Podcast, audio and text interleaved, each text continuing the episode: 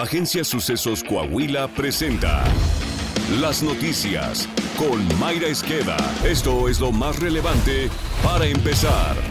El asalto a un tráiler cargado de camionetas de lujo se registró en la autopista Aguascalientes-León, donde con total calma integrantes del crimen organizado se llevaron todos los vehículos que trasladaba el tractocamión. En el atraco, los delincuentes tardaron alrededor de media hora sin que ninguna unidad policíaca llegara al sitio. El asalto fue denunciado a través de un video difundido en redes sociales en el que se ve cómo un grupo armado bloquea la vialidad en ambos sentidos e intercepta a un tráiler nodriza que transportaba al menos cuatro camionetas de lujo. Posteriormente, varios sujetos bajan una por una las camionetas y se las llevan manejando, mientras los demás conductores atrapados en el tráfico observan el atraco a la unidad de carga. El robo al autotransporte de carga en las carreteras de México se elevó 10.8% durante el primer bimestre del 2023 respecto al mismo lapso del 2022, reportó la Cámara Nacional de Autotransporte de Carga.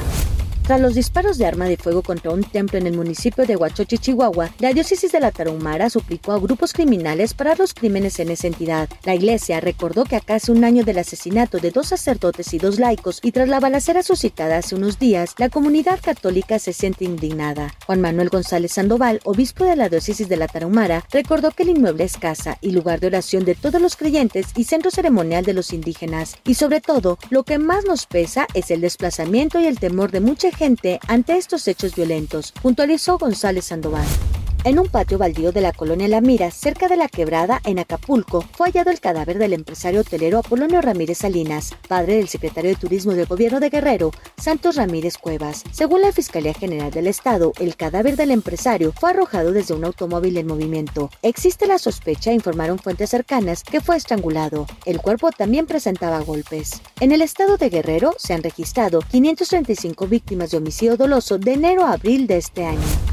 La UNAM rechazó la versión difundida por la ministra Yasmín Esquivel y su defensa sobre que una jueza determinó que no plagió su tesis de licenciatura en la FES Aragón y que dicha resolución es firme e inatacable. En un comunicado, la universidad dijo que se enteró a través de las declaraciones públicas de los abogados de la ministra acerca de la existencia de otro juicio abierto en contra de Edgar Ulises Báez Gutiérrez por el uso de derechos de autor en perjuicio de Yasmín Esquivel. Este juicio, enfatizó la UNAM, es de cuestionable procedencia, pues en este juicio no se incluyó a la universidad como parte interesada, ni se le notificó en momento alguno. La UNAM señaló que continuará su defensa en contra del juicio civil notificado el 27 de abril, en el que le fueron dictadas medidas que le impiden entregar y publicar el dictamen del Comité Universitario de Ética sobre la tesis profesional de Esquivel. La ministra Yasmín Esquivel fue propuesta por el presidente López Obrador para el cargo. En entrevista con Manuel López San Martín para MBS Noticias, Xochil Gálvez, senadora del PAN, habló sobre el amparo que consiguió para tener derecho de réplica en la mañanera. La legisladora dio a conocer que un juez federal le concedió un amparo para que el presidente López Obrador le permita ejercer su derecho de réplica durante la conferencia de prensa que realiza desde Palacio Nacional, la cual es conocida como la mañanera. Y pues me, tiene miedo, pues me tiene miedo a contrastar ideas. Él se siente cómodo siendo él el único dueño de la verdad y voy a estar el lunes ahí con el amparo en mano. No es su mañanera, no es su palacio. Se paga con dinero público. La mañanera es un acto de gobierno, pero yo sí necesito que deje de difamar.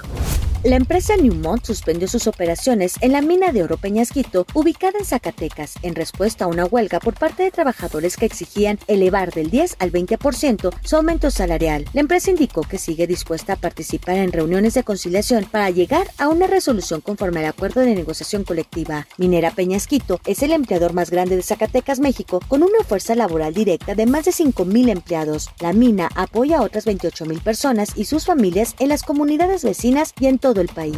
Coahuila. El gobernador de Coahuila, Miguel Riquelme Solís, señaló que la Policía Estatal ha demostrado con creces su valor, profesionalismo y alto sentido del deber. Recalcó que la integridad y lealtad de los policías están probadas. Durante la ceremonia de graduación de la octava generación de la Policía Estatal, en la que egresaron 123 cadetes de la Universidad de Ciencias de la Seguridad, el mandatario dijo que ante los señalamientos hechos por algunos personajes durante el proceso electoral, no se permitirán que calumnias ni falsas acusaciones pretendan vulnerar la imagen y denostar el prestigio de las corporaciones estatales. Se procederá legalmente, anticipó. Comprendemos y entendemos a cabalidad los debates y discrepancias ideológicas que surgen entre los actores políticos al calor de la contienda electoral. Sin embargo, no permitiremos que calumnias ni falsas acusaciones pretendan vulnerar la imagen y denostar el prestigio de nuestras corporaciones. Procederemos conforme a derecho para dejar sentado un precedente de que en Coahuila Nadie está por encima de la ley, ni acusa sin sustento a las instituciones que luchan todos los días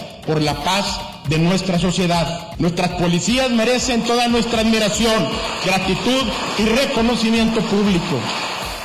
Saltillo. De acuerdo a la encuesta más reciente elaborada por la empresa Demoscopia Digital, Estudios de Opinión Pública, Chema Fraustro es el alcalde mejor evaluado de Coahuila. El presidente municipal de Saltillo registró una calificación de 61.9%, le siguen el alcalde de Torreón y la alcaldesa de Piedras Negras. Según la medición aplicada a mil ciudadanos, el gobierno de Chema Fraustro destaca en seguridad, obras públicas, desarrollo económico y educación. Está usted bien informado. Sucesos Coahuila.